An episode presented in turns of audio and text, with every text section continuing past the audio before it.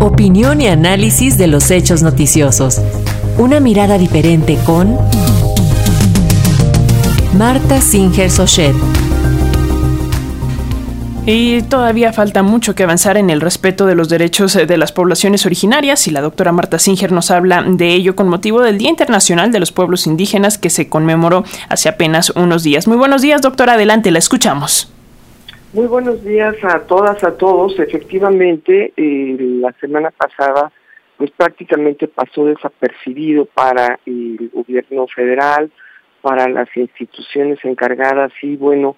salvo eh, en algunos espacios eh, contados de la República Mexicana, pasó desapercibido la celebración de un día destinado al reconocimiento de los derechos de los pueblos originarios el Día Internacional de los Pueblos Indígenas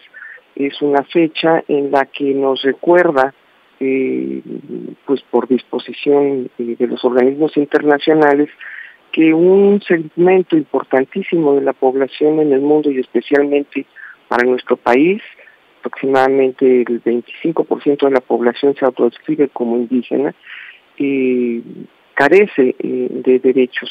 carece de los derechos más elementales, aunque las cifras de pobreza muestren las discordancias que ya vimos también la semana pasada, no solamente en cuanto a el poder adquisitivo o las condiciones de vida, sino también el disfrute de los derechos elementales. Y es que eh, no ha sido reconocido a los pueblos indígenas su eh, derecho a tener derechos como eh, sujeto eh, político. Y en ese sentido, eh, seguimos viendo en nuestro país la conmemoración de una fecha tan importante como esta, solamente como un momento donde pues los políticos se acercan a los pueblos para buscar su voto, donde se magnifica el carácter folclórico de sus tradiciones y de sus vestimentas,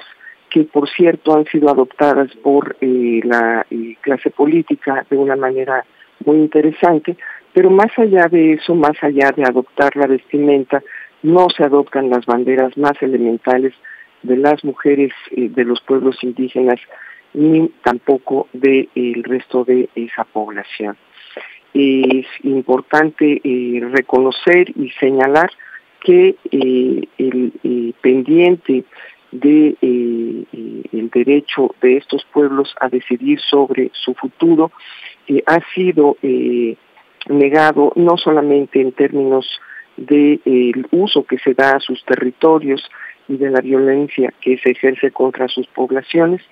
sino también al ignorar los mínimos pues que han sido reconocidos como obligaciones de los estados hacia sus poblaciones. En este sentido, eh, vemos también en la discusión sobre los libros de texto gratuitos, eh, pues que eh, están incluidas ahí sus lenguas, están incluidas ahí sus vestimentas nuevamente, pero no se habla una sola palabra acerca de sus derechos. Tampoco se les reconoce el derecho a la consulta y en ese sentido hemos visto a lo largo y ancho del país un ejercicio de simulaciones de las cuales eh, difícilmente podrá eh, liberarse esta población, a más de que en esta fecha conmemorativa se haya recordado que hay una ley eh, en puerta que, por cierto, hecha por las instituciones de la 4T, pero que no es respaldada plenamente por estos pueblos. En fin, un debate largo, desatendido, que está ahí de manera latente, esperando no sin protestas y manifestaciones a lo largo y ancho del territorio de exigencias de ejercicio del derecho a decidir sobre sus propios derechos.